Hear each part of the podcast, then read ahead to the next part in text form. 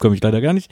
Hallo, herzlich willkommen zu einer weiteren Folge des besten Podcasts aller Zeiten und zwar in allen Universen. Das ist jetzt erst ein neuer Preis, weil man ja angefangen hat, verschiedene Universen auch äh, lokalisieren zu können und deswegen wurde gesagt, naja, da müssen wir ja schon auch ein bisschen räumlich das irgendwie mitdenken und äh, dieser neue Preis wurde auch jüngst verliehen an uns, an diesen Podcast, an den Podcast WIMAF, was da steht für Wiedersehen macht Freude.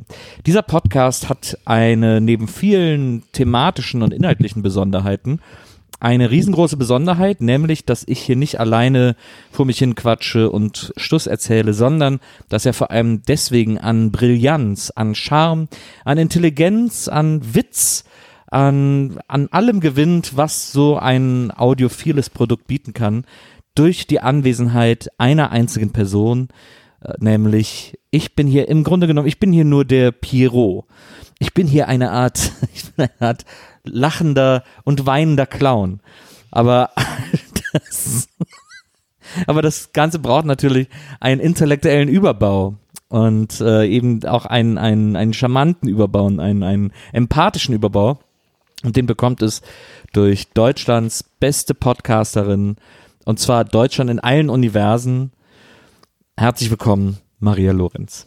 Hi. Ist es eigentlich, hat man das Gefühl, dass ich, dass die Dinge, die ich über dich sage, von Mal zu Mal schlechter werden, habe ich gerade überlegt?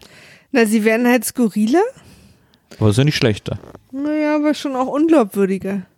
Aber diesmal habe ich jetzt quasi dich nur noch als tolle Podcasterin gar nicht mehr so gesagt, was du mir bedeutest. Oder Aber so. so in Deutschland in allen Universen. du kannst mich auch einfach nur vorstellen. Ich brauche ja auch gar nicht die lange Vorstellung. Aber du hast sie mehr als verdient. Ich würde dich am liebsten, ich würde dich am liebsten den ganzen Tag nur vorstellen, Okay. weil ich so ein Riesenfan von dir bin. Oh. Liebe Zuhörer, es gibt heute mal wieder eine dieser speziellen Folgen, trotz derer ich äh, Maria noch genauso lieb habe wie vorher. Denn ähm, wir sind heute wieder bei der quasi, naja, es ist ja keine Rache zur Lindenstraße, aber es ist eben äh, diese Besonderheit, dass wir uns gegenseitig Filme zeigen, von denen wir finden, dass der andere sie mal gesehen haben oder mal wieder gesehen haben sollte. Heute sprechen wir über einen Film, den Maria mir gezeigt hat, den ich noch nie in meinem Leben gesehen habe. Maria, Braveheart von und mit Mel Gibson. Ja. Warum hast du diesen Film ausgewählt? Erstmal müssen wir, glaube ich, dazu sagen, dass wir behauptet haben, dass Nils Becoming Jane gucken muss. Ja. Ein, eine historische Fiction-Mischung aus von Jane, Jane Austens Leben. Ähm, und dann, als ich am Wochenende erfahren habe, dass du noch nie Braveheart geguckt hast und meine Eltern noch nie Braveheart geguckt haben, bei denen wir zu Gast waren, musste ich musste ich einschreiten und habe spontan entschieden, wir gucken jetzt alle Braveheart. Und ähm, Braveheart ist einer meiner absoluten Lieblingsfilme. Ich wahrscheinlich, wenn ich etwas länger darüber nachdenken würde, würde ich auch einen roten Faden so erkennen zwischen meinen Lieblingsfilmen. Es sind erschreckenderweise immer irgendwelche so, ich sag mal, vermeintliche, mm, na, immer so historische Geschichten auch. Also ein anderer Lieblingsfilm von mir ist zum Beispiel The Deer Hunter. Wie heißt der auf Deutsch, die durch die Hölle gehen? Mhm. Und ähm, Apocalypse Now oder Gladiator. Der. Gladiator, der Pate. Auch alles etwas ältere Filme, die so ein bisschen auch eher so, glaube ich mal, ursprünglich für Männer gemacht wurden. Und auch alles so Männergeschichten erzählen und viel von so Ruhm und Ehre und Familie handeln. Ich weiß nicht, ob das was sehr Gutes über mich und den Feminismus äh, aussagt, zu dem ich mich eigentlich sehr verbunden fühle. Aber nichtsdestotrotz ist es so, wie es ist. Und Braveheart ist für mich einfach ein unfassbarer Ride. ich finde halt, alle spielen toll. Ich finde die Geschichte spannend. Ich liebe diese, es ist ja teilweise auch einfach ein- eine Revenge-Story. Ich mag ja so, ich liebe ja auch so Underdog-Stories, wo sich so David gegen Goliath aufbegehrt, weil Goliath ihn quasi fies behandelt hat und seine Frau umgebracht hat. Und dass aus dieser Wut und aus dieser, aus dieser Ungerechtigkeit ein Mann ein ganzes Volk befreit. Und nicht nur ist befreit, er stößt ja auf viele Hindernisse, sondern, sondern ein ganzes Volk inspiriert, sich selbst zu befreien. Und ähm, das hat mich sehr berührt. Und Mel Gibson ist ja nun kein äh, sehr cooler Zeitgenosse mittlerweile. Ist ja irgendwie verrückt geworden leider. Aber auch ich mochte zum Beispiel auch der Patriot mit ihm. Nicht so sehr wie den hier, aber ich liebe diese großen Filme, die, die so, die so Underdog-Stories erzählen. Das ist ja auch bei der Patriot so, da ist ja die Story eigentlich super ähnlich. Patriot war, glaube ich, äh, Roland Emmerich, ne? Weiß ich nicht, aber Ganz- da geht's ja auch darum, dass irgendwie der eine Typ und dann wird sein Bruder umgebracht und, äh, und irgendwie sein Haus abgebrannt und dann ist er so, so, jetzt reicht's. Da haben sich alle noch darüber lustig gemacht, dass ein Deutscher so eine, so eine tausendprozentige Amer Amerikaner-Geschichte verfilmt. Es, man muss aber auch sagen, dass Roland Emmerich auch ja mit Independence Day und so weiter, die immer die krassen Absolut. amerikanischen Absolut. Geschichten erzählt hat. Und man muss weiterhin dazu sagen, ich als äh, äh, quasi als Am American Studies Absolvent an der Uni auch finde, dass die typische amerikanische Geschichte zu erzählen, ganz klischeehaft, wahnsinnig leicht ist. Ich habe gestern wieder festgestellt, dass mir diese Skandale um Mel Gibson in den letzten Jahren tatsächlich Mel Gibson anzugucken ein bisschen vergällt haben. Mir auch, mir auch, muss ich leider auch Ich sagen. war einer, auch ich, sagen. ich war glaube ich einer der größten Fans der Lisa Weapon Filme und wenn ich den jetzt sehe, denke ich immer, oh, in diesem Gehirn geht kranker Superscheiß ab. Äh, das ärgert mich ein bisschen. Ja, ich bin mir auch nicht sicher. Also es ist tatsächlich so, dass ich mir, ach, das ist so eine müßige Diskussion, gerade weil ich den Film jetzt ausgewählt habe. Deswegen wäre jetzt die ganze Folge so obsolet. Aber ich bin mir auch nicht sicher, ob, ob, ob es eine, ob es falsch von mir ist, dass das noch mein Lieblingsfilm, also äh, Ja. äh, nee, es ist ja nicht mein Lieblingsfilm. Ja. Ich habe ganz viele Lieblingsfilme. Ja. Ob es falsch von mir ist, dass das noch einer meiner Lieblingsfilme ist, dass ich ihn hier in eine Wiemer-Folge zerre und wir, wir ihn besprechen. Eben weil Mel Gibson offensichtlich mittlerweile ein gewalttätiger Antisemit ist. Na, Ähm, aber, ach nee, eigentlich kein Aber, Punkt. Es ist falsch, wir machen es trotzdem. Aber ich, ich würde es verstehen, wenn ihr uns alle scharf kritisiert, was ihr wahrscheinlich nicht tut, weil ihr alle sehr lieb seid. Aber ähm, ich höre auch keinen Michael Jackson mehr. Ich habe auch nie Michael Jackson gehört, ehrlicherweise. Aber mich. Nee, okay. nee, also wenn ich, wenn es jetzt irgendwo an ist, schalte ich um. Also Ja. so im Radio oder so Ja. weil ich, weil mir es unangenehm ist, den zu hören. Und bei ihm ist es ja, bei Michael Jackson ist es ja noch viel streitwürdiger, da müssen wir jetzt auch gar nicht äh, Ja. in die Tiefe gehen. Ja. Aber es ist ja so, äh, also es ist ja streitwürdiger als bei Mel Gibson. Ja. Mel Gibson hat antisemitische Dinge in Interviews und auf Anrufbeantworter gesprochen. Mhm, also der ist halt offensichtlich über den Berg. Ja. Meine Hoffnung ist, dass er vielleicht ähm, irgendeine psychische Störung hat. Hat er behauptet, er hätte eine, bei ihm wäre bipolare Störung attestiert worden. Ja, aber man ist ja als bipolar nicht äh, quasi Semi äh, Semit oder Antisemit. Also man ist ja nicht, weißt du, was ich meine? Ja, ja, aber halt out of control. Also Ja, es, wäre, genau. es wäre So- sozusagen eine sehr angenehme Ausrede dafür, für diese Aber Aussage. trotzdem ist meine Hoffnung, dass er halt, es gibt ja Leute, die werden im Alter so, so plötzlich paranoid und so wahnvorstellig und so Mhm. und so verschwörungstechnisch mäßig und Mhm. Das heißt jetzt für mich nicht, dass er das da auch schon war. Mhm. Und ich weiß nicht genau, wie die Regel ist, ob man dann Leute auch rückwirkend bestraft. Also ich habe gestern, ähm, ich habe gestern mir die ganze Zeit Mel Gibson aus Lisa Weapon versucht vorzustellen und dann ging's, Ja, weil den liebe ich auch sehr. ja. Ist ja auch wirklich so tolle und also so ein liebevoller Charakter ist er Ja. ja da auch. Ja. Aber und hoffe so, dass er einfach irgendwie erst im Alter, weil ihn vielleicht irgendwas Schlimmes passiert ist oder traumatisches oder so, oder er vielleicht auch leicht dement ist oder was auch immer und er dadurch irgendwie so einen Knacks weggekriegt hat. Hm. Aber vielleicht war es auch ein Fehler, diesen Film hier zu gucken. Jetzt bin ich gerade total verunsichert, Nils. Das tut mir leid, ich wollte nicht verunsichern. Ich frage mich immer, wie, Ich habe natürlich auch, als wir den geguckt haben, daran gedacht. ich frage mich immer, wie, na, ich finde einfach, wir müssen Diskussionen vorher führen, bevor wir, wir können ja dann noch über den Film reden und wir können ja einfach den Inhalt des Films auch bewerten und so. Ähm, aber ich finde, diese Diskussion muss man davor einfach mittlerweile führen. Also gerade bei Ich Mel finde Gibson. auch, aber nehmen wir mal an, wir würden jetzt, in Diskussion bedeutet ja manchmal, wenn es gut läuft, auch ein Ergebnis. Ja, Es kann ja sein, agree to disagree, aber es kann ja auch sein, dass einer den anderen überzeugt oder dass man gemeinsam auf ein Ergebnis kommt. ja, Und unser Ergebnis könnte jetzt ja sein, Mel Gibson-Filme kann man nicht mehr gucken und Ja. darf man auch nicht mehr, sollte man, also darf und, aber wir beide entscheiden für uns beide, Mhm. wir gucken keine Mel Gibson-Filme mehr, Mhm. wir besprechen den nicht mehr, der hat in unserem Podcast nichts zu suchen, weil er äh, sich extrem fremdenfeindlich und fies geäußert hat. Das ist mein Ding bei so Warte mal, antisemitischen. Achso, Komma. Und dann wäre ja aber es doch total sinnlos, jetzt noch über diesen Film zu reden. ja, das stimmt. Man kann auch überlegen, ob man die Diskussion erst hinten ran führt, aber das wäre ja dann, das wäre ja verlogen. Augenwischerei. Ja, Augenwischerei. Ich, Oder in dem Fall, liebe Zuhörerinnen und Zuhörer, Ohrenwischerei. das stimmt. Das wäre Ohrenwischerei.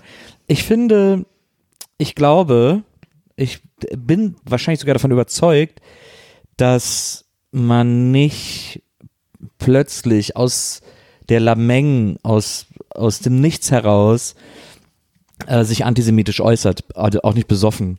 Ich glaube, dass man, dass man die Idee in einer, in einer besoffenen Verteidigungshaltung plötzlich die Idee hat, jemanden als, äh, als, es als überhaupt als Diffamierung zu sehen, jemanden Jude zu nennen und das Wort Jude dann auch als Beleidigung verstanden haben zu wollen und zu, so zu benutzen, das, da kann ich mir immer nicht vorstellen, dass es etwas ist, was so spontan passiert oder was irgendwie so aus einem plötzlich aus dem, aus dem, so, sozusagen aus dem sprichwörtlichen Nichts übereinkommt äh, oder was so eine, oder was so eine Go-To-Beleidigung ist, wenn einem keine Beleidigung mehr einfällt, die man für schlimm genug erachtet, so dass man glaubt, dass das so die ultimative Beleidigung wäre. Erzähl doch mal kurz, was hat er denn gemacht? Oder sollen wir das nicht Ich, erzählen? ich weiß nicht mehr genau, ich habe es gestern nochmal nachgelesen, aber er hat ja, glaube ich, irgendwie besoffen einem irgendwem auf einen Anrufbeantworter gesprochen und ihn antisemitisch beschimpft. Aber es, er hat ja, also was ich viel, also du hast recht, ich glaube auch, äh, betrunkene Kinder sagen die Wahrheit. Ja, Und ich glaube auch nicht, dass man, wenn man Drogen nimmt oder geistig umnachtet ist oder ja, irgendwie sonst wie quasi gerade nicht zurechnungsfähig, ja, dass man dann plötzlich aus Versehen fremdenfeindlich wird. ne, Also entweder hast du das in dir drin oder nicht. ja, Ich glaube schon mal, dass einmal ein Wort ausrutscht, also Ja. weil das ist mir auch schon passiert, ja, wenn man sich betro- betrunken irgendwie in irgendwas reinsteigert. Ich Ja. glaube nicht als Beleidigung, sondern eher in einem dummen Gag oder so. ja, Das kann, glaube ich, passieren. ja, Aber es passiert, und das fand ich bei ihm so besonders, es ist ja, es ist ja mehrere Male passiert. ja. Ja, ich finde das als, also das als Beleidigung gedacht. Genau, als Beleidigung geht, das rutscht einem halt nicht finde raus. ich halt so speziell, dass ich Ja. genau, dass ich glaube, dass das einem Ja. nicht nicht so rausrutscht. Nee, glaube ich auch nicht. Ich glaube Ähm. dann, dir rutscht quasi dann in dem Moment nur raus, dass dein, dein Sozialfilter nicht funktioniert. Genau, weil wenn du wenn du sozusagen Jude als Beleidigung benutzt, das setzt ja schon ein gewisses Mindset voraus. Ja, ja, absolut. Das würde dir ja nicht rausrutschen, wenn du es nicht meinst. Genau. Und genau. Und ähm, und da steckt ja, da hängt ja so viel dran, da steckt ja auch so viel drin und so. Ähm, das, ich habe auch, das ist so krass, weil ich habe gestern die ganze Zeit, ich habe ja auch den Film geguckt und so und ich habe mir auch so Notizen dazu gemacht und so völlig und den so analysiert, wie wir beide das ja auch immer machen und so und mir Sachen aufgeschrieben, die ich weird fand oder die ich finde, die nicht so gut funktioniert haben und so weiter und so fort. Und ich habe die ganze Zeit mit mir gehadert, ob ich das jetzt hier überhaupt ansprechen soll, diese Mel Gibson-Sache. Weil ich die ganze Zeit gedacht habe, wenn wir darüber sprechen, wie du ja auch gesagt hast, kann das wirklich sein, dass man zu dem Schluss eigentlich kommen muss, zu sagen, nee, wir können das nicht besprechen. Wir, das äh, wäre, weil nicht nur, weil es so schwer fallen würde, ähm, hier den Typen von dem Berg zu trennen, weil wenn er jetzt einfach die Hauptrolle gespielt hätte, können wir sagen, okay, das hätte auch jeder andere spielen können. Ähm, er hat jetzt ein bisschen weird gespielt ähm, und so weiter und so fort. Wir stellen uns mal vor, bla, und bewerten auch mal den Film und das Buch und so weiter und die Inszenierung. Aber er hat den ja auch inszeniert. Und das äh, hat natürlich wieder einen viel größeren Einfluss auf den Film als einfach nur die Hauptrolle, sondern er hat ja den, er hat ja das das Setting bestimmt, er hat den Ton bestimmt, er hat das Bild, er hat auch bestimmt, wie er inszeniert wird. Und es gibt, und ich finde auch, dass es Sachen gibt, die da auch richtig unangenehm inszeniert sind. Also auch er selbst. Ich finde auch, also es ist ja auch, du hast ja auch diesen Fun Fact erzählt, dass das Studio wollte, dass er die Hauptrolle spielt. Ja, Weil weil, er er, ja- selber fand sich viel zu alt. Er ist ja auch viel zu alt für diese Figur. Ja, die weil, Figur soll Anfang 20 sein Ja. und er ist halt, glaube ich, 40. Ja, genau. Also als er in das Dorf zurückkommt und dieses Mädchen da irgendwie ähm, äh, auf ihn gewartet hat. Wobei sie sozusagen. da auch schon jemanden genommen haben, die sieht ja auch schon aus, finde ich, wie Mitte 30. Ja, aber es ist auch irgendwie so, sie hat ja, sie sagen ja dann auch irgendwie so, oh, ich habe, ich habe, ja, sagt er glaube ich zu ihr, ich war immer in dich verliebt oder so. Aber als er sie das erste und letzte Mal getroffen hat, bis er wieder kam, war er irgendwie neun und sie vier oder so. Also das Ja. ist ja schon so richtig unangenehm. So, also wieso man das so inszeniert und so weiter, das sind ja alles Fragen, die sie stellen und die, das sind halt auch alles Fragen, die man sozusagen an die Figur Mel Gibson knüpfen muss. Und ich ärgere mich richtig, also ich ärgere mich total darüber, dass er gemacht hat, was er gemacht hat. Ich ärgere, ich bin richtig sauer auf ihn, dass er sich so geäußert hat. Ich bin äh, sauer darauf, dass er da auch gar keine Kontrolle mehr über sich hatte, dass er da irgendwie dieses, wie gesagt, ich halte diese, diese Bipolarität für eine Schutzbehauptung. Ja, und sagt ja auch keiner, dass das nicht ist. Also man kann ja bipolar Ja. und ein Nazi sein. Ja. Für, für viele von euch jetzt vielleicht. Wäre eine Erklärung für vieles. Ähm, aber er hat sich auch nie so richtig dafür entschuldigt irgendwie. Man hat immer so das Gefühl, so die riesige Reue ist da jetzt nicht spürbar oder so. Oder dass ihm das wirklich leid tut.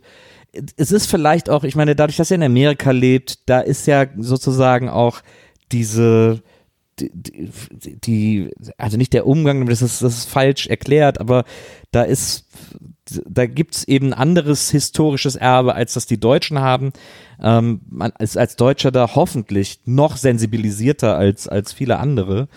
Ähm, das mag da mit reinspielen, aber das ist, entschuldigt ja nichts. Also es ist jetzt auch nicht, bitte nicht als Entschuldigung zu verstehen, aber das ist einfach nur so der krampfhafte Versuch, sich irgendwas herzuleiten. Ich will auch, ich will auch noch mal ganz kurz sagen, dass natürlich wir jetzt nicht Bipolarität mit irgendwie schwierigen Mindsets gleichsetzen. Nein, überhaupt nicht. Sondern wir jetzt gerade das nur verbinden, weil er es quasi Genau. immer als Ausrede benutzt. Genau. Ähm, und ja, Also ich habe jetzt hier gerade nebenher durch so einen Artikel gescrollt und ich muss ehrlich sagen, dass ich nicht so viel recherchiert hatte vorher, also Ja. über ihn jetzt als Person. ja, Und hier auch steht, dass er nicht nur schon wirklich extrem oft äh, sich antisemitisch geäußert hat. Also, irg- also hier stehen schon alleine vier Situationen, wo er betrunken einem Polizisten gegenüber oder auch in einem Interview fucking Jews und so Okay, Sachen ja. gesagt hat. ja, Sondern auch, dass er äh, quasi sein auch Ex-Freunde gewalttätig angegangen ist, Ex-Freundinnen und hier der einen auch zum Beispiel das, ähm, den Kiefer gebrochen hat und so. aber dann können wir eigentlich nicht über ihn reden. Nee. Habe ich jetzt auch gerade gedacht. Also ich, ich scroll jetzt hier gerade so durch, weil ich, das ist ein Artikel, der darüber, wenn ihr wollt, kann ich den auch posten, der darüber spricht, ob man das trotzdem trennen kann oder nicht. Und der aber auch sagt, dass jedes Mal, wenn wir einen Film gucken von ihm, Ja, geht auch ein Teil an ihn, weil er ist ja immer überall auch Produzent. ja, Mel Gibson ist ja immer nicht nur Schauspieler, sondern auch immer sehr involviert gewesen in seine Filme. ja. Das heißt, was wir heute machen können, ist es uns traurig von Mel Gibson verabschieden und seinen Film. und ähm, können nicht mehr Lisa Weapon gucken und und ich bin dann so wütend. Ich bin einfach so wütend auf so Menschen, die die Ach eigentlich oder man hat Mitleid, ich weiß es nicht. Also der der ich habe den Artikel jetzt nicht zu Ende gelesen, weil wir gerade in einer Aufnahme sind. Aber der macht halt auch den Fall Caravaggio, ein Maler, den ich extrem verehre, Ja. war halt auch ein Mörder. ja. Ähm, ob man dann trotzdem aber seine Werke noch angucken darf und so, ob man, ob man immer in der Zeit denken muss.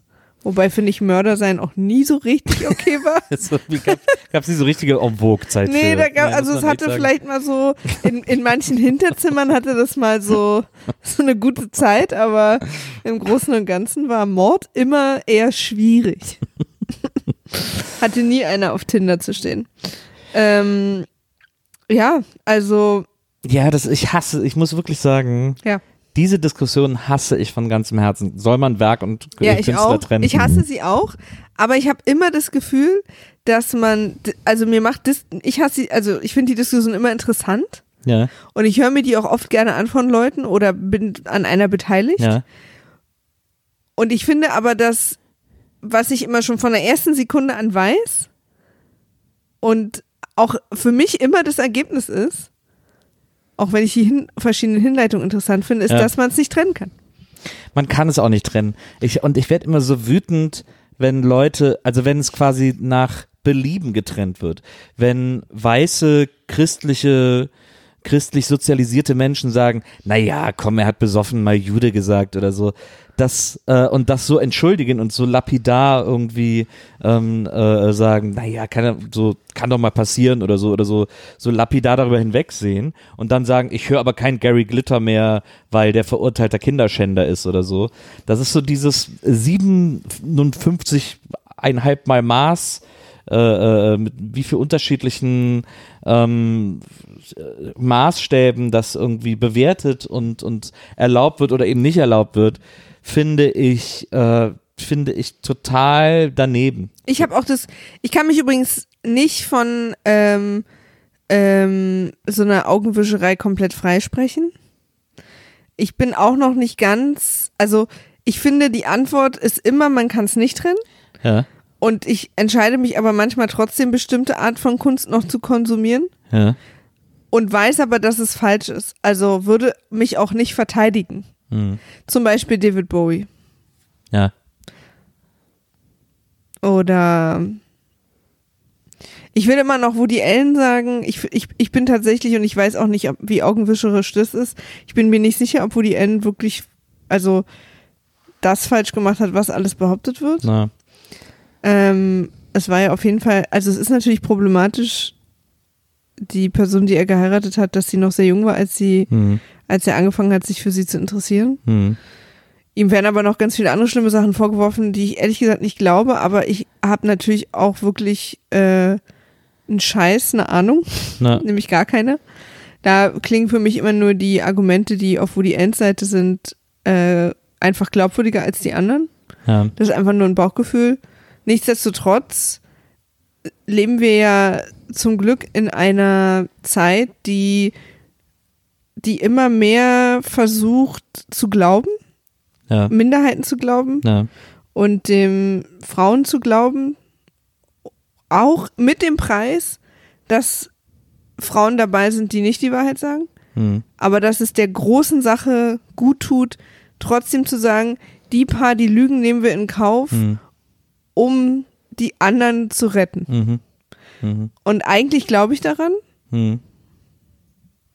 auch wenn es manchmal schwierig ist, aber ich halte mich nicht ganz hundertprozentig in der Ausführung, sprich, was konsumiere ich noch als Kunst und was nicht. ja. Wobei ich jetzt, wo ich drüber rede, übrigens auch feststelle, ich habe keine Ahnung, weil ich den letzten Woody Allen Film geguckt habe. Also ob es nicht dann doch im Unterbewusstsein was tut dann, weißt ja, also man, klar kategorisiert man das. Man kategorisiert, kategorisiert das in Fälle, die klar sind. Und bei Fällen, die klar sind, ist ja zum Beispiel eben, sich antisemitisch zu äußern, absolute Bottomline. Also Genau. Das ist ja, Also on da brauchen wir camera. nicht drüber reden, ja. Und also auch wenn es Ja, ja. aufgenommen ist und so weiter und so fort, da brauchen wir gar nicht drüber reden. Das ist einfach, da, da ist einfach Stopp. du? Weißt So. du, wo man auch kategorisiert, glaube ich? Wo? Äh, was gerade mehr Thema in den Medien ist und, und was man nicht so mitbekommen hat. Also zum Beispiel Kevin Spacey. Ja. Das ist rausgekommen Ja. und sofort waren alle super angeekelt. Er ist aus House of Cards Ja, rausgeflogen. Wir ja. haben keine Kevin Bacon, äh, sorry, Kevin Spacey Sachen mehr geguckt.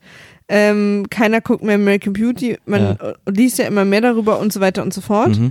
Sachen, die aber dann eher so ein bisschen im Dunkeln passiert sind, dass sie so rausgekommen sind, wie zum Beispiel David Bowie. Ist nicht so, ein, so eine riesen Geschichte gewesen, vielleicht auch, weil er schon tot ist, äh, vielleicht auch, weil er als Person für viele zu wichtig war. Und, und da fällt es einem dann plötzlich nicht so schwer, das dann doch weiterzuhören. Ja, vielleicht war es bei Bowie auch irgendwie anders. Na, ich unterstelle, ich unterstelle das jetzt auch uns so ein bisschen, dass die, die großen Fälle, die möglichst laut behandelt werden, einfach leichter sind, den den Rücken zu kehren, als die, die so ein bisschen, also dass das auch eine Auswahl ist, weißt du, was ich meine? Ja, naja, bei Michael Jackson finde ich es schon schwer. Also ich kann den auch nicht mehr hören, ich kann ihn auch nicht mehr auflegen, aber es fällt mir extrem schwer. Ich bin auch, dass ich auch da in so Verteidigungsreflexe äh, verfalle. Ich finde es aber auch okay, das Wichtige übrigens auch nochmal, das finde ich wirklich okay. Ich finde es okay, dass man manchmal in Verteidigungsreflexe fällt. Mhm. Das habe ich, wie gesagt, bei David Bowie, äh, bei, ja, bei David Bowie, aber bei Woody Allen. Ähm, du kannst ja gleich auch nochmal sagen, warum, aber bei mir ist es der Grund, dass Woody Allens Werk Mhm. was ganz Wichtiges in meinem Leben gemacht hat. Und zwar hat Woody Allen äh, für mich, ich sag jetzt nicht als einer der wenigen, weil es gab ganz viele, aber für mich als einer der wenigen, so was ich mit in meiner Blase an Filmen mitbekomme. Ich wurde extrem sozialisiert durch Filme. Mhm. Und Woody Allens Filme waren die ersten Filme, die mir gezeigt haben, du kannst vor Sachen Angst haben, du kannst Neurosen haben, du kannst Anxieties haben, du darfst vermeintlich unattraktiv sein Ja. und immer dir über vieles viel zu viel Sorgen machen und trotzdem darfst du Liebe kriegen, darfst du geliebt werden, darfst der Hauptdarsteller in einem Film sein, also der Hauptprotagonist, nicht Mhm. Hauptdarsteller. Mhm. Du darfst jemanden finden, der dich liebt und das wird alles passieren, weil guck mal, ich bin so und ich kriege auch Liebe. Ja. Und das war für mich so wichtig, weil ich immer diese ganzen Dinge hatte und dachte, ich finde hier nicht raus. Und gleichzeitig hat er mich aber auch zum Lachen gebracht und mich dazu gebracht, die ganze Welt zu hinterfragen. Mhm. Und deswegen fällt es mir bei Woody Allen wahnsinnig schwer, ihn, mich von ihm zu verabschieden. Und deswegen verfalle ich auch in einen Verteidigungsmodus. Und deswegen, und ich finde das von Künstler zu Künstler und was die für euch bedeuten auch nicht so schlimm. Ich finde nur total wichtig, und das hast du ja auch bei Michael Jackson, Mhm. dass du dir darüber im Klaren bist, dass du in diesen Verteidigungsmodus fällst Ja. und auch warum. Also diese Reflexion, Mhm. dass die wichtig ist und dass man nicht nur so stumpf aggressiv sagt, also so, das ist doch gar nicht bewiesen und das ist doch irgendwie, also Mhm. weißt du, dass man, es gibt ja Leute, die dann einfach so nur so aggressiv werden und dann zurückbeleidigen oder irgendwie einfach damit nicht klarkommen. Mhm. Und man sollte es schon offen darüber sein, es gibt ein Problem, das wird diskutiert, es ist natürlich nicht ganz klar. Bei manchen Fällen, also bei, Mel Gibson ist es sehr klar, aber bei Mhm. manchen Fällen, wie es denn jetzt nur und so, das ist die eine Sache. Dann kommt ja noch die Ebene dazu, dass die Dinge, die die Leute falsch gemacht haben, Ja. ja auch unterschiedliche Dinge sind. Ne? Ja. Also so, was Bill Cosby gemacht hat, Mhm. ist ja so eine ganz andere Hausnummer. Ah nee, das, ich will es nicht vergleichen, weil unterschiedliche Dinge sind für unterschiedliche Menschen schlimm. Aber darauf will ich halt hinaus, dass Hm. Ja. es vielleicht Sachen gibt, die ähm, für, für bestimmte Menschen sehr, sehr schlimm ist und die die extrem Hm. verurteilen und sagen, wir müssen uns alle von der Kunst an, abwenden. Hm. Und dann haben aber andere Menschen ein ganz anderes Wertesystem und sagen, ich finde das ehrlich gesagt nicht so schlimm. Also für mich ist das gar nicht so ein Na, Problem. na, Ich will jetzt nichts vergleichen. Ich habe da meine Abstufungen, aber die sind natürlich aufgrund von Erfahrung und wer was wie im Leben erlebt hat, auch sehr unterschiedlich. Und jeder sollte auch, jedem sollte erlaubt sein zu sagen, das ist für mich ganz schlimm, na. ohne dass jemand anders dem das, der Person das abspricht. Weil jeder soll und muss für sich selbst bestimmen dürfen, was für ihn schlimm ist und was nicht. Ja, das stimmt. Ähm, das sehe ich eigentlich ähnlich. Also man kann, glaube ich, äh, schon sagen, also ich glaube, man kann Werk und Künstler nicht trennen, aber man kann sich selber sozusagen vom Künstler trennen, auch wenn einem das Werk ganz viel bedeutet. Also ähm, ist das irgendwie, ist das logisch, was ich gerade gesagt habe? Muss ich selber nochmal überlegen. Sag mal nochmal. Ich glaube nicht, dass man Werk und Künstler einfach so generell trennen kann. Ja. So grundsätzlich in der öffentlichen Debatte und der Diskussion oder auch nicht in der Analyse. Ich glaube aber, dass man für sich selber, also man kann sich selber vom Künstler trennen und das Werk kann trotzdem die Bedeutung für einen haben, die es hatte oder hat. Ja, klar. Ja, vielleicht. Also weil man Ja. sagt, es ist ja, es ist ja etwas, Ich was weiß immer, nicht, es ist ja auch gesagt. etwas, naja, es ist ja auch, was immer gesagt wird, ist irgendwie so, äh, in der Diskussion, wenn Leute sagen so, äh, ja, jetzt darf ich keinen Michael Jackson mehr hören oder was. Dann ist halt immer, dann ist ja die Antwort immer, klar kannst du noch Michael Jackson hören. Es kommt jetzt keiner zu dir nach Hause und macht deine Michael Jackson Platten kaputt oder löscht dir Michael Jackson vom Stream. Du kannst hören, was du willst. Du kannst auch gucken, was du willst. Genau, du musst aber akzeptieren, dass es für manche vielleicht schwieriger ist, weil sie vielleicht deswegen auch an Sachen erinnert werden, die ihnen selber passiert sind Genau. oder einfach insgesamt sie das einfach schwierig finden und deswegen muss man es Naja, du kannst, akzeptieren, wenn zum Beispiel ein Radiosender sagt, wir spielen den nicht mehr. Und du kannst ja auch dessen, du, und es schadet auch nix, dir, wenn du das hörst, dir dessen klar zu sein, dass einerseits, wie gesagt, Thriller war meine erste Platte. Natürlich ist Michael Jacksons Musik äh, oder ein spezifischer Teil seiner Musik eine riesige Kindheitserinnerung für mich, die ich mit die ich mit gewissen Dingen verbinde, die ich mit dem Entdecken von Musik verbinde, die ich mit der Begeisterung für Popmusik verbinde, die ich mit Staunen verbinde, die ich mit äh, Musikalität, mit, mit, mit Tanz, mit allem irgendwie verbinde. Mit Fantum auch. Das erste Mal Fan sein. Ist ja auch sehr einschneidend für viele Menschen im Leben. So dass ich verbinde die Musik und auch den damaligen Künstler Michael Jackson, so wie er sich öffentlich gegeben hat, ganz extrem damit. Aber ich kann das trotzdem, wenn ich das jetzt höre, ich kann es ja sozusagen gefahrlos hören. Es, es, es triggert mich persönlich nicht und ich, äh, und es ist auch nicht verboten. Also ich kann das aber ich muss mir auch dessen, ich bin mir da in dem Moment aber auch dessen bewusst, dass ich jetzt gerade auch, dass ich nicht nur Musik höre, die irgendwie eine entscheidende Rolle in meiner Kindheit gespielt hat oder in meiner Prägung auch, sondern dass ich Stand heute auch weiß, dass der Mensch, der diese Musik gemacht hat, einfach äh, vielleicht ein Arschloch war und vielleicht ein, ein, ein, äh, absolut, eine absolut kriminelle Energie hatte Ja. im Umgang mit im Umgang mit fremden Kindern. Und das äh, schließt sich überhaupt nicht aus. Also es schließt sich auch nicht aus, das zu wissen. Es und das und das zu verurteilen. Ich ich muss Kunst ja auch nicht für ich im Idealfall ist Kunst ja etwas, was ich für mich konsumiere, was mich beschäftigt, was etwas mit mir macht, so sagt man das ja immer, was ich irgendwie äh, brauche, um daran zu wachsen, um um einen neuen Blick, eine neue Perspektive zu gewinnen oder um eine Perspektive bestätigt zu bekommen oder um viele Künstler mag man ja auch, weil sie sozusagen etwas spiegeln, etwas artikulieren, etwas schaffen zu artikulieren, was man selber ähnlich fühlt oder sieht und was die dann schaffen in irgendeiner Kunstform umzusetzen. Das ist ja auch ein großer Grund dafür, warum man Künstler oder Künste äh, mag. Und das schließt sich ja nach wie vor nicht aus. Diese, die Thriller und drei, vier Lieder auf diesem Album waren für mich als Kind extrem wichtig und werden sie immer sein. Die werden das, die werden immer diese Kindheitserinnerung in mir auslösen, wenn ich sie jetzt höre. Wenn ich The Girl is Mine höre, denke ich immer daran, wie ich da irgendwie mit sechs äh, mit dem Tennisschläger irgendwie durchs Kinderzimmer gehüpft bin und und irgendwie I'm a Lover, not a Fighter äh, gesungen habe. So, das wird, sich- das wird ja niemals verschwinden. Das wird ja niemals weg sein. Aber ich bin ja jetzt auch älter. Ich bin ja nicht mehr sechs. Ich bin ja jetzt 43 und ich gehe irgendwie, versuche mit so offenen Augen wie möglich durch die Welt zu gehen und dann kriege ich eben mit und kann mich dem auch nicht entziehen, weil das, weil es absurd wäre, bei gewissen Informationen so zu tun, als hätte ich es nicht mitbekommen. Also was Michael Jackson vorgeworfen wird, das ist ja auch nicht erst gestern aufgekommen, sondern das, dieser Vorwurf steht ja einfach schon viele Jahre im Raum. Und da gibt es jetzt eben sozusagen eine neue Beweislage oder eine neue Zeugenaussage. Ich will es gar nicht relativieren. Und das ist ja jetzt einfach sozusagen eine zusätzliche Information, die ich habe, wenn ich es heute höre und die mich dazu bringen kann, es jetzt nicht mehr öffentlich auflegen, also vorführen zu müssen, was aber nichts daran ändern muss oder vielleicht auch nichts daran ändert, dass wenn ich es für mich privat konsumiere, es ja trotzdem auch immer noch diese, diese Links nach damals hat Aber sozusagen. funktioniert es für dich?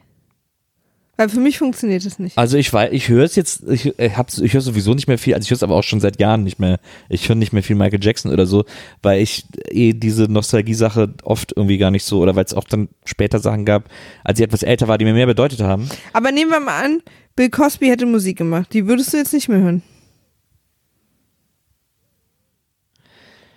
Weil es Ja. so viel krasser ist. Also es fühlt, ich sag nicht, dass es krasser ist. es fühlt sich ich- krasser an. Ich irgendwie. weiß es nicht, nee, ich weiß es nicht. Sicher? Ja, kann man nicht sein, ne? Das kann man einfach nicht sagen. Aber was ich übrigens gerade meine, ähm, es ist auch schwierig, finde ich, eine Grenze zu ziehen. Zum Beispiel, für mich war auch immer ein schwieriges Thema Scientology, ja. weißt du? ja, das ist komisch, ne, dass man da ja eigentlich so tendenziell sagt, naja, Aber man auch, ist so ein nur eine bisschen, andere Spinner aber man ist so ein bisschen enttäuscht. Ja, ja, man ist ein bisschen enttäuscht. Oder zum Beispiel Mark Ruffalo, der ja zu diesen 9-11 Truth- Truthers gehört. Ist das so? Ja, Habe ich noch gar nicht mitbekommen. auch enttäuschend. Ja, aber man denkt dann, ich meine, bei Aber damit, also ich, ich bin nicht richtig tief in dieser 9-11 Truthers. Das sind übrigens die, die glauben, dass 9-11 Was Inside ein Job war. Inside-Job, ja. Ähm, und da gibt es übrigens zwei Gruppen. Es gibt die Gruppe, äh, die USA, die Regierung wusste es und hat es geschehen lassen. Ja. Und es gibt die Gruppe, die US-Regierung hat es quasi mit, mit erledigt. Mhm. Und ich bin jetzt da nicht so richtig tief drin. ja. Aber die erscheinen mir so, soll er doch glauben, damit verletzt er ja niemanden. Mhm. Aber vielleicht ist es auch dumm, weil er vielleicht doch Leute damit verletzt, keine Ahnung. Aber im Sinne von, es ist ja nicht wie, weißt du, was ich meine? Ja, aber ich glaube, dieses, diese Truther-Geschichte hat auch immer so einen relativ oder oftmals einen relativ antisemitischen Überbau. Ich glaube, ich glaube, diese Truther-Sichtweise, was ich da manchmal gehört, also ich glaube nicht immer, aber was glaube ich auch, es gab da zum Beispiel mal diesen, es gab doch mal diesen Truther-Film, den dann Leute auf DVD gebrannt haben und umsonst in Spätis ausgelegt haben. Ja, Dieser Loose Joints oder so, ähnlich hieß der, ich weiß nicht mehr, wie der hieß ja. ähm, oder Cha Loose Change, keine Ahnung, scheißegal, ähm, war sowieso ein totaler Scheiß. Der ist auch äh, auf, auf YouTube äh, komplett natürlich und so, also so völliger Mumpitz. Ja. Und ähm, was da, glaube ich, oftmals als zusätzliches Motiv mit genannt wurde, was ich schon zwei, dreimal gehört habe oder mitbekommen habe, ist, dass Leute gesagt haben, so, ja, und an dem Tag sind 4000 äh, jüdische Ach ja. Geschäftsleute nicht zur Arbeit gegangen und so. Weil es ein jüdischer Feiertag war. Aber ich glaube, da kennen wir uns zu wenig aus. Naja, ich will es nur als Beispiel nennen, vage. Dass manche Künstler auch eine sehr schräge Weltansicht haben. Reicht das dann schon? Weißt du, mit dem, was ich vorhin gesagt habe, Ja. dass man ja manchmal auch einem Sachen nicht so, also dass es mir dann vielleicht einfach egal ist, Hm. ob er glaubt, dass äh, die USA ein Inside-Job war. Hm. Dieser Glaube verletzt erstmal niemanden. Wenn er es glauben will, ist mir egal. Ich kann Hm. Mark Ruffalo-Filme immer noch gucken. Naja. Oder, Warum, warum, oder sollte er auch, warum sollte er auch besonders schlau sein? Ne? Also Ja. das muss man sich ja auch immer er ist klar halt, machen. irgendwie. also wir empfinden ihn immer als wahnsinnig sympathisch und er Ja. macht sich ja auch für krasse Sachen stark, Ja. also auch für Sachen, die uns auch am Herzen liegen, gerade auf der so Klima und ich glaube auch so, er Mhm. ist extrem engagiert so mit Native Americans, dieser komische, dieser komische Öldings, der durch diese Reservate gehen sollte und so weiter, die alle umgesiedelt werden sollten. Ich glaube, da hat er sich auch extrem stark gemacht, aber gleichzeitig glaubt er halt, dass 9-11 Inside-Job war, weiß man jetzt halt nicht, ähm, ob das einem vielleicht dann einfach, einfach egal sein darf ja. oder ob das ein Problem sein muss.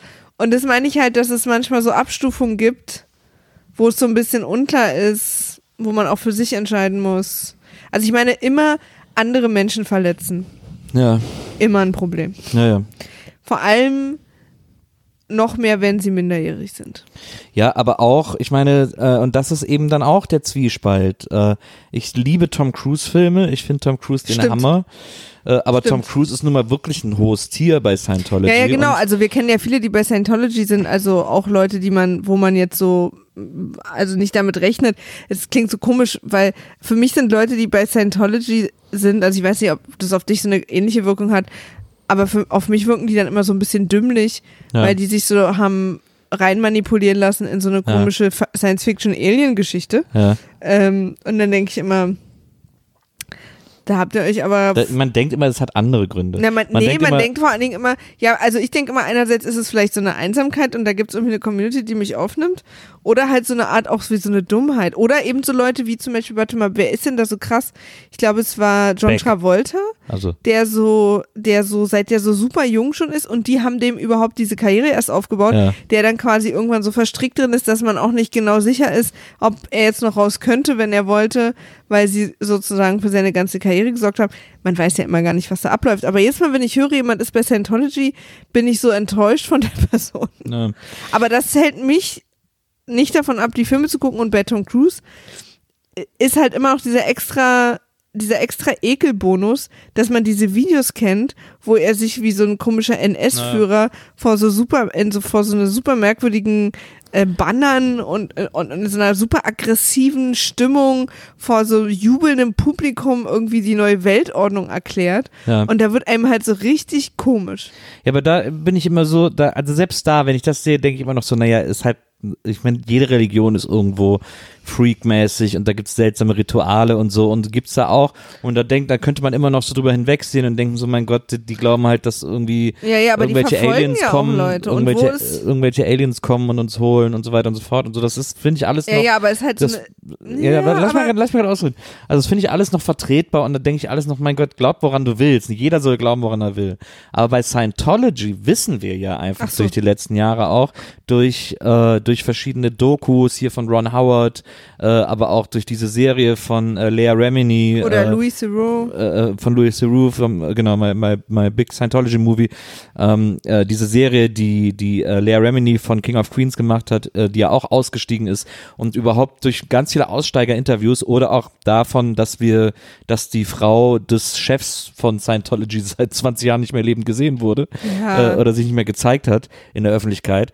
All diese Dinge weisen ja schon darauf hin, dass das eben nicht einfach nur die lustigen Alien-Fans von nebenan sind, sondern dass da eine sehr harte, sehr ähm, manipulative ähm, und vor allem sehr gefährliche Und auch gewaltbereite. ähm, genau, sehr gefährliche Gruppierung hintersteckt, ähm, die, mit denen eben nicht so, so gut Kirschen essen ist, sondern die da sehr, ähm, äh, die auch ihre Kritiker sehr äh, einschüchtern und so. Und das ist natürlich, das, und das ist immer, das ist etwas, was ich immer ausblende, wenn ich Tom Cruise Filme sehe, ähm, oder Filme mit anderen bekannten Sendungen oder wenn ich Beck höre, äh, oder Juliette Lewis sehe oder wen auch immer. Das ist etwas, was ich immer sehr, sehr bewusst ausblende, was eigentlich auch nicht okay ist.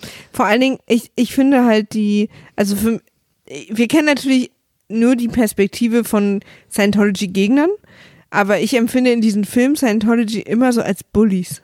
Ja.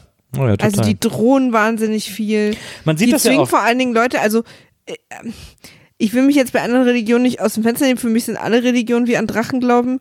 Äh, ich finde aber auch alle Religionen irgendwie haben ihre Daseinsberechtigung, weil sie den Menschen ja auch ähm, Hoffnung und, und, und Unterstützung und einfach so ein, die sind ja auch Religionen, wenn man sie als das, was sie ja mal gedacht waren, benutzt, kann ja eine Religion extrem helfend sein, also so und so, so kraftgebend und Ja. so, ne? Ja.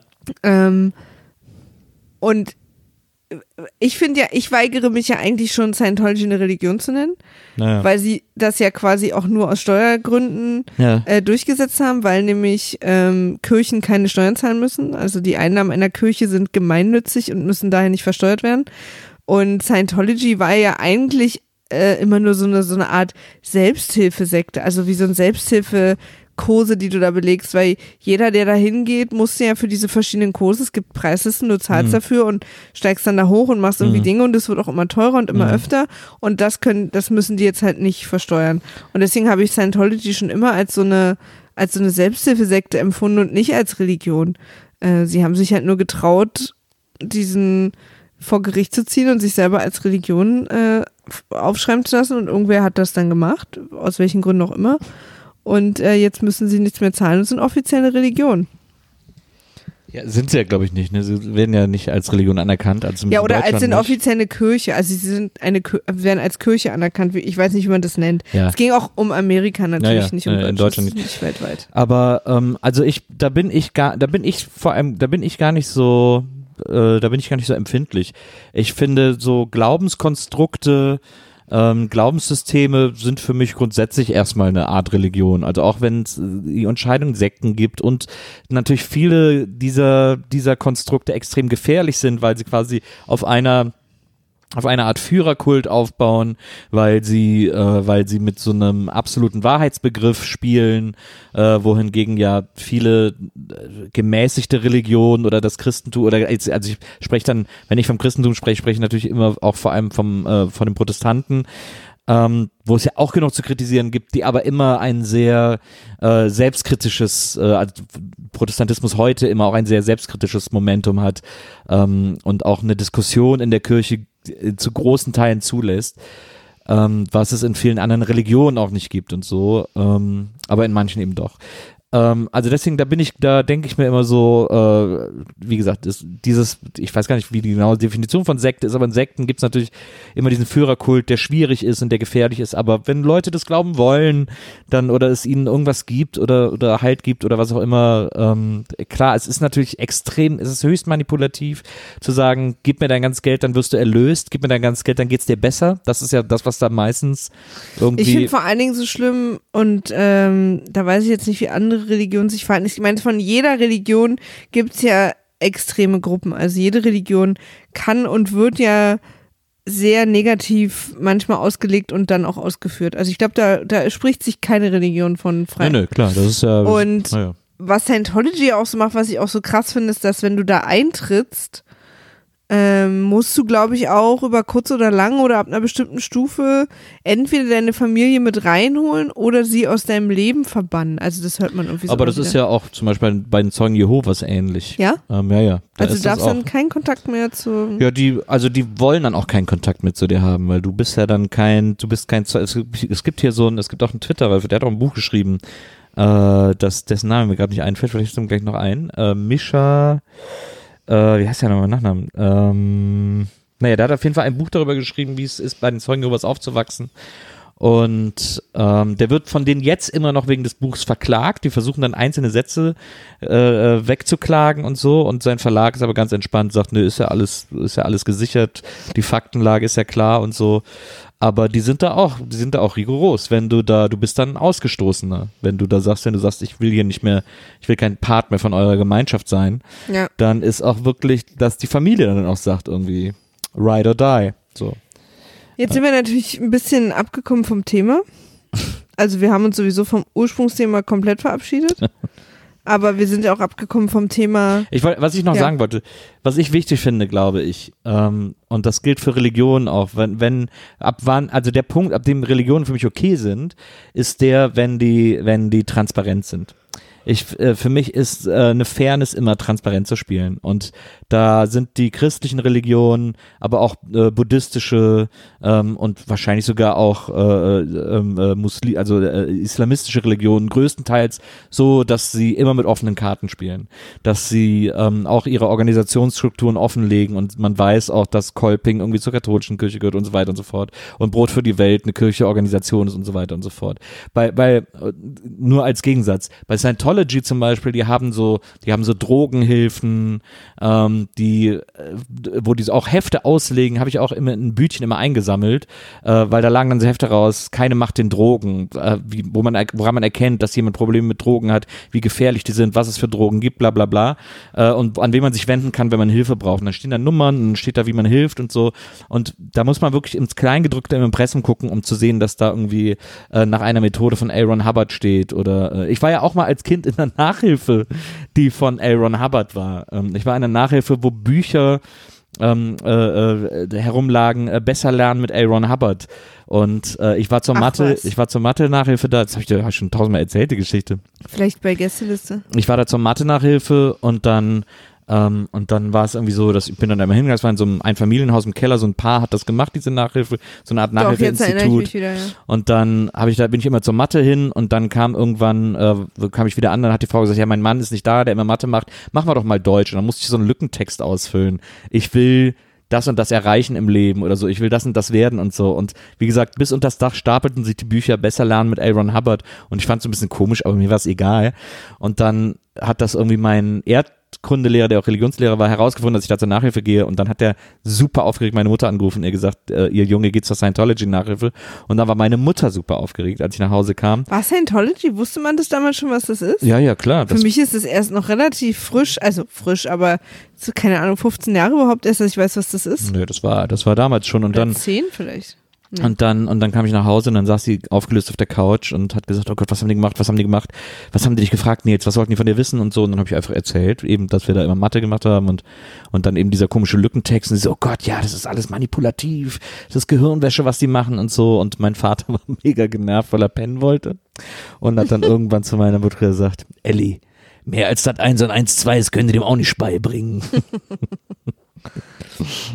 Aber warum wir eigentlich darauf gekommen sind, Ja. ist die Frage, wo zieht man diese Grenze? Also wir sind, glaube ich, uns relativ einig in, man kann Künstler und Werk nicht trennen. Ja, natürlich. Weil, weil Kreativität immer ein Ausdruck deiner natürlich, Persönlichkeit natürlich. Und vor allen Dingen, wenn man auch so involviert ist in die Filme wie Mel Gibson. ist. Na, Ähm, deswegen besprechen wir den Mel Gibson-Film nicht. Ja. Wir haben ihn gestern Abend geguckt und wir werden ihn jetzt nicht besprechen. na, Ähm, und hätten ihn wahrscheinlich schon eigentlich auch nicht gucken sollen. Egal. Ja. Ist nun passiert, aber dafür gibt es jetzt diese Diskussion. Und die nächste Frage ist aber, wo zieht man die Grenzen? Also, wir gucken Tom Cruise-Filme. Ja. Wir finden, er ist ein toller Schauspieler. na, Wir, wir bewundern sein schauspielerisches Können und die meisten die Filme, die er macht, auch wenn er jetzt auch so ein bisschen so ein Liam Neeson wird. Also, äh, der alte Mann macht jetzt die Action, Ja. ist äh, äh, Hollywoods neuestes Motto. Und ähm, das ist ja auch schön. Ich finde die immer lustig. Die haben auch, Tom Cruise lernt auch gerade ein bisschen Selbstironie, was ich ganz gut finde, Ja. in so Filmen. Und ähm, ist aber mit Anführer einer Sekte, die Menschen manipulieren und verfolgen. na. Und da sagen wir dann aber, das ist okay. Ja, Ja, das machen wir, ne? naja, also ich meine, ich habe zum Beispiel letztens äh, neue Musik entdeckt, mhm. weil ich glaube, ich irgendwie die jetzt der Woche oder was Spotify da immer ausspuckt. Und dann fand ich einen Song gut, das war irgendwas mit Hip-Hop. Ich weiß auch jetzt tatsächlich den Namen nicht mehr. Ja.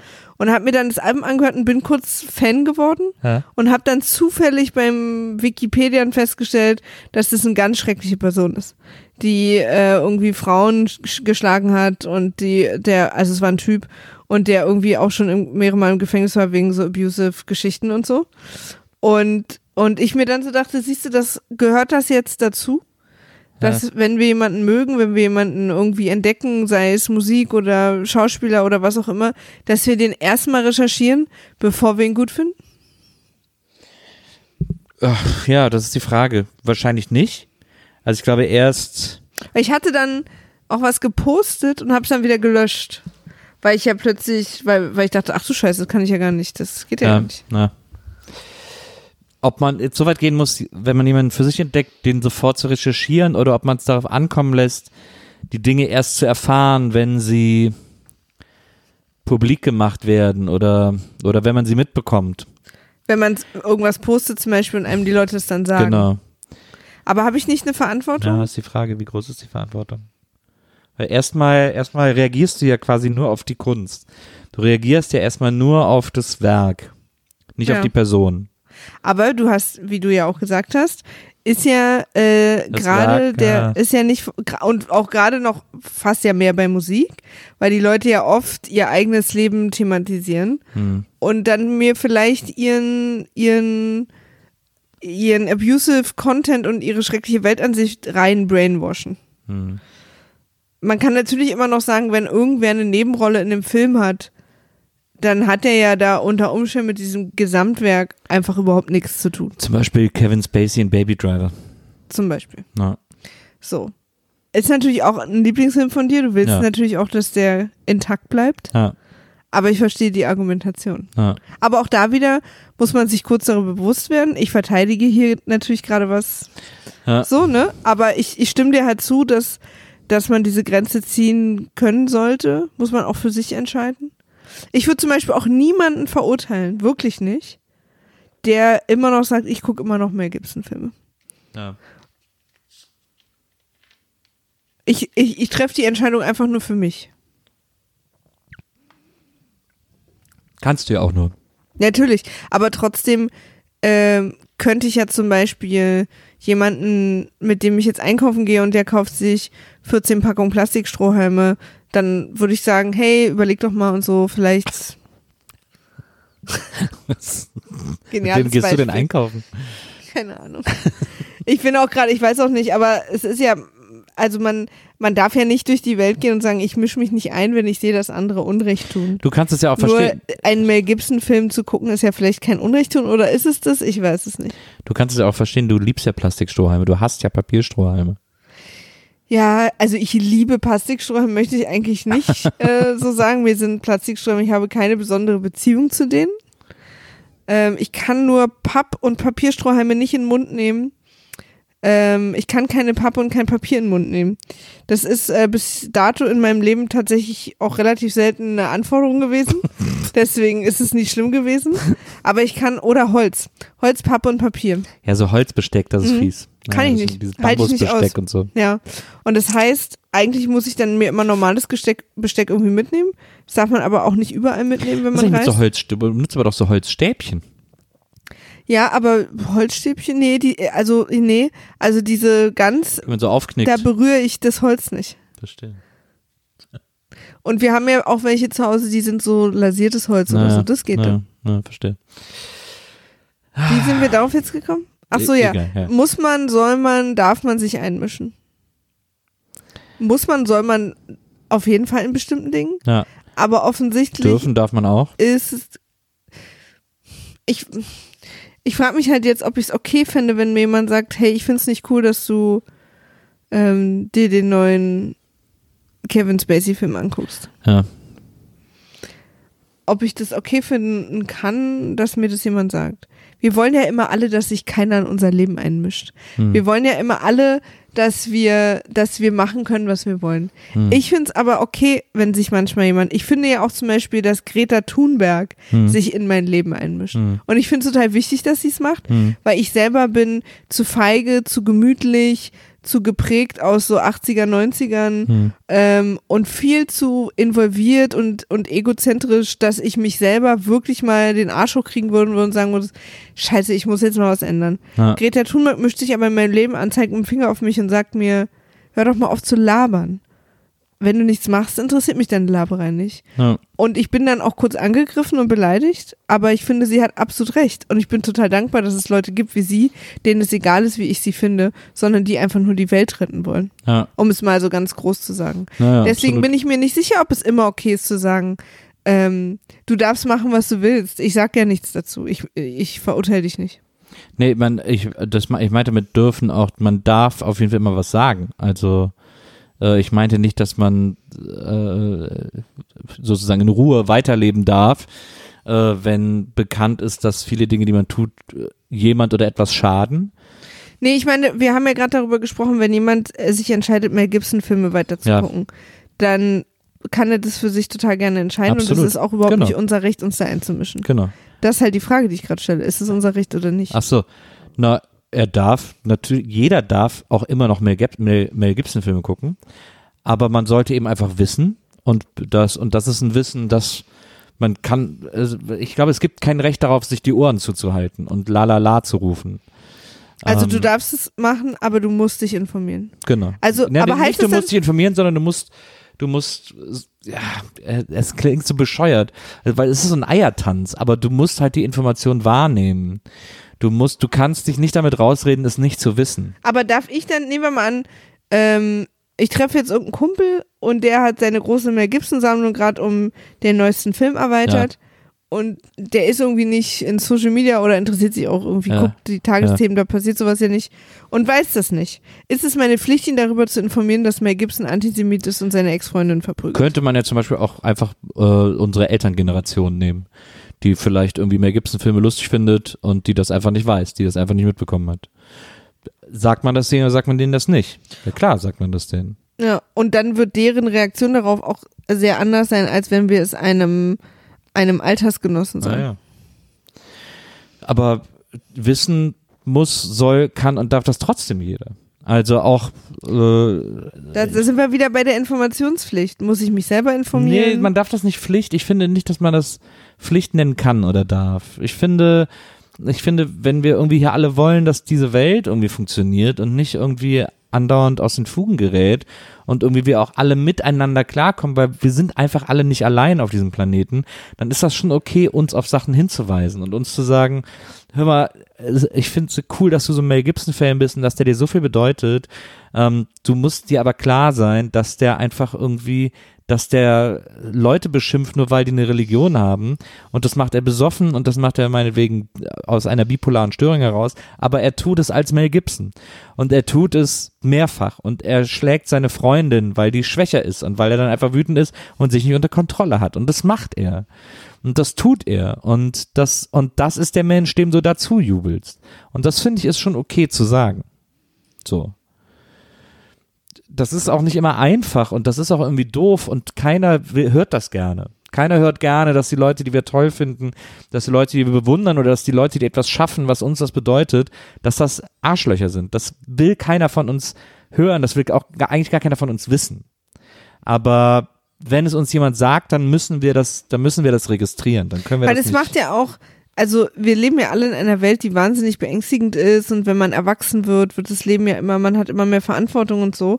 Und teilweise geht es ja jetzt vor allen Dingen um Figuren, so wie zum Beispiel Michael Jackson oder auch Bill Cosby, die ein Teil unserer Kindheit waren und ein Teil unseres Wohlfühluniversums, auf das wir uns so wahnsinnig gern zurückflüchten. Ja. Und wenn da jetzt an denen so gerüttelt wird, dann rüttelt man so an der Kindheit. Ich habe das als Beispiel mal, seit ich mit dir zusammen bin, ich komme ja aus, aus dem Osten, aus Ostberlin.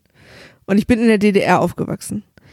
Und ich habe die DDR als Geschichte immer ignoriert, weil ich hatte eine sehr glückliche Kindheit ähm, an, in meiner Erinnerung. Ich hatte zwei sehr liebe Eltern, die habe ich immer noch, und ähm, einen tollen Bruder und wir haben irgendwie, hatten immer Essen im Kühlschrank und ich war auf dem Spielplatz und habe gespielt und ich hatte einfach eine happy Jugend.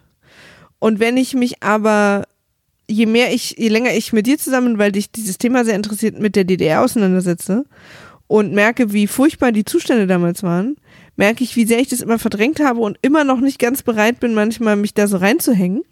Weswegen ich auch zum Beispiel überhaupt nichts damit anfangen kann, wenn, also ich, ich, ich tue mich wahnsinnig schwer, zum Beispiel ins Stasi-Museum zu gehen, was gerade in Berlin ist, von dem alle so schwärmen.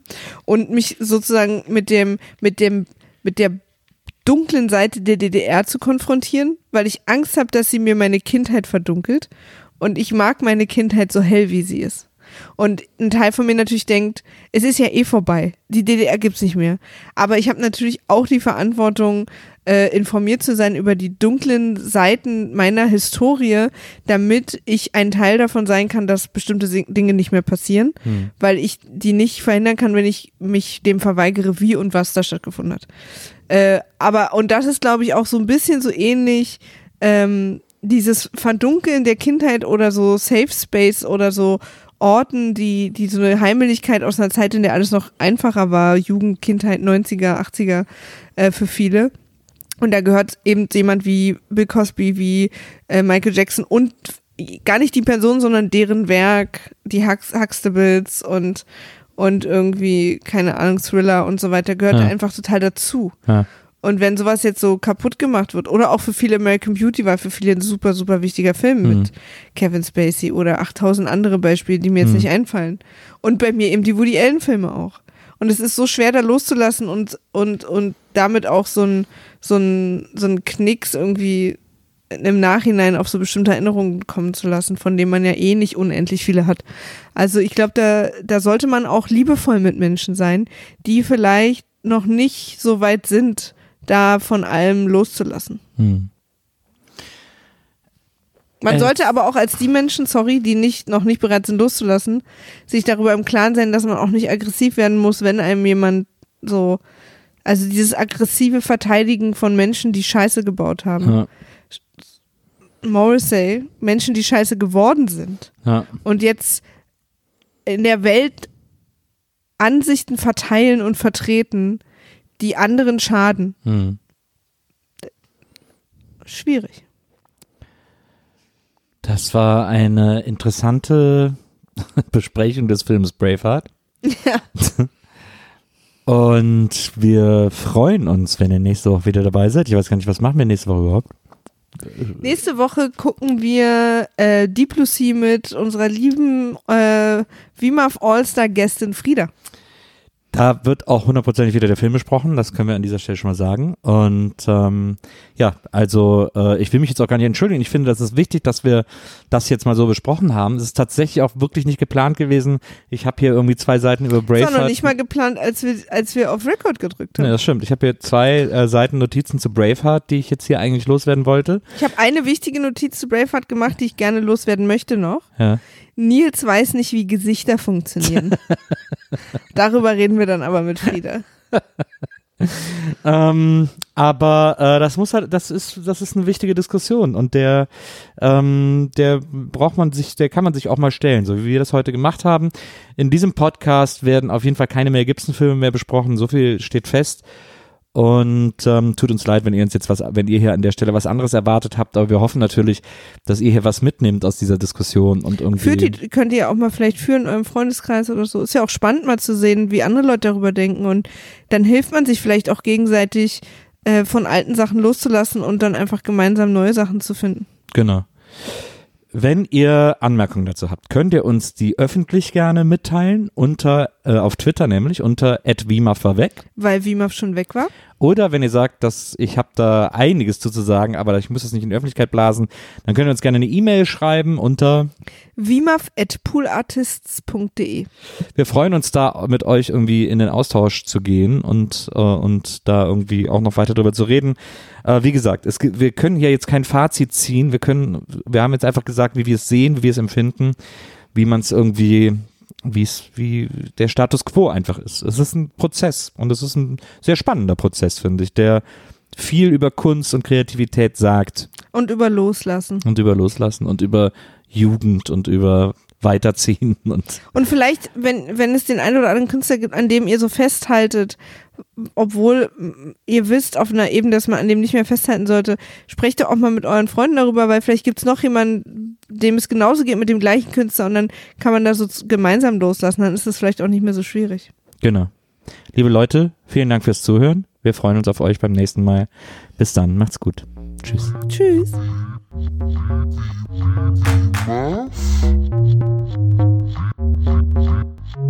Wiedersehen,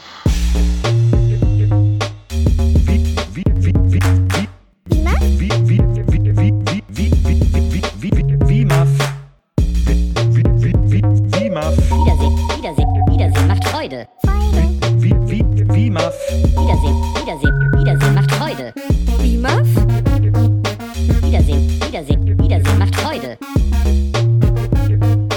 Wiedersehen, Wiedersehen, Wiedersehen macht Freude. Wimaf? Wimaf? Wiedersehen,